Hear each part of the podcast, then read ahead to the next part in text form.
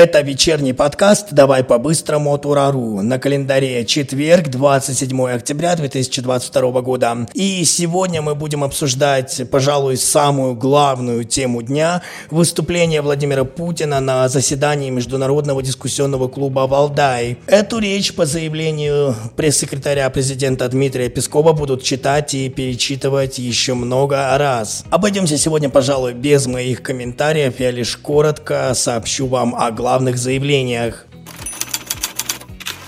Итак, Владимир Путин считает, что развал Советского Союза развалил и весь евразийский мир. Впереди нас ждет самое опасное, непредсказуемое и важное десятилетие со времен окончания Второй мировой войны. Стоит подумать об изменениях структуры Совбеза ООН, чтобы она отражала мировое многообразие. Россия призывает к созданию в мире новых международных финансовых платформ, не зависящих от единого центра управления. Запад дискредитирует форсировал идею резервной валютной системы, используя доллар как оружие. Расчеты в национальных валютах постепенно станут доминировать в мире. Технологическое развитие должно не усиливать мировое неравенство, а сокращать его. Именно так реализует свою политику Российская Федерация. Кроме того, в своей речи президент России сказал, что наша страна не бросает вызов элитам Запада, а отстаивает свое право на существование и свободное развитие. Цитата. «При этом мы сами не собираемся становиться новым гегемоном».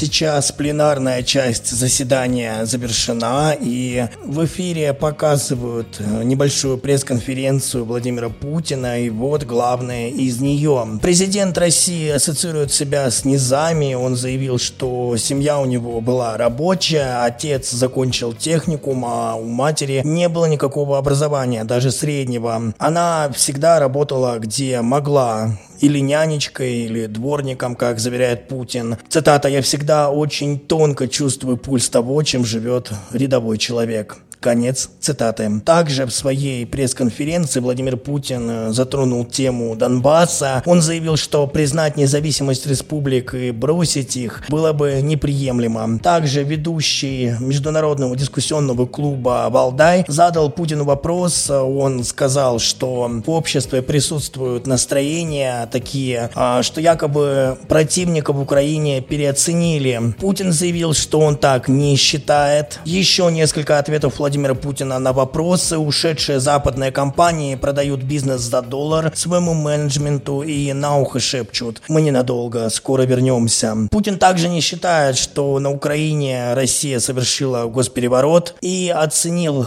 так скажем, старания одного из предыдущих президентов Украины, Виктора Януковича. Наш президент отметил, что у него в 2014 году было мало шансов. Ситуация для России становилась бы только хуже, если бы она не начала спецоперацию на Украине, отметил Путин. Что касается России, у нас есть издержки, и прежде всего это касается потерь, связанных со спецоперацией. Президент все время об этом думает, по его словам. Российские и украинские народы едины, это исторически исторический факт. Украина исторически складывалась как искусственное государство, отмечает Владимир Владимирович. Отчасти он признал, что на Украине идет гражданская война, несмотря на то, что и наш народ, и украинцы находятся в разных государствах. Единственным настоящим гарантом суверенитета Украины могла быть только Россия, которая ее и создала. При этом Путин считает, что главная цель специальной военной операции – это помощь Донбассу.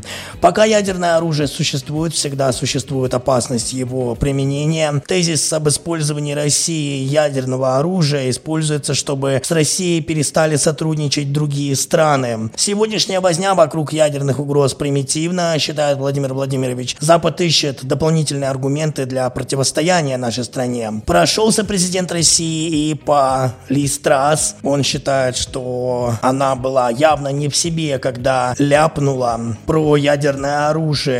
Цитата «Поправили бы в Вашингтоне, но нет, молчат».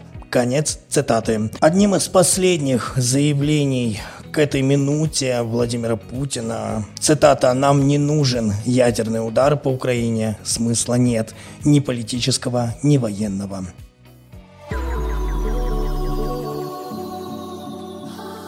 Это было все самое важное на сегодня, о чем мы хотели вам рассказать. Напомню, что еще больше новостей вы можете прочесть на нашем сайте ура.ньюз. Обязательно подписывайтесь на наши каналы в Телеграм и YouTube. Также подпишитесь на наше сообщество ВКонтакте. И спасибо вам за то, что слушаете наш подкаст на Яндекс Музыке. Ну а я прощаюсь с вами до завтра. Не забывайте, что здесь мы обсуждаем самые яркие и горячие события дня. Это был подкаст «Давай по-быстрому» и Михаил Буров.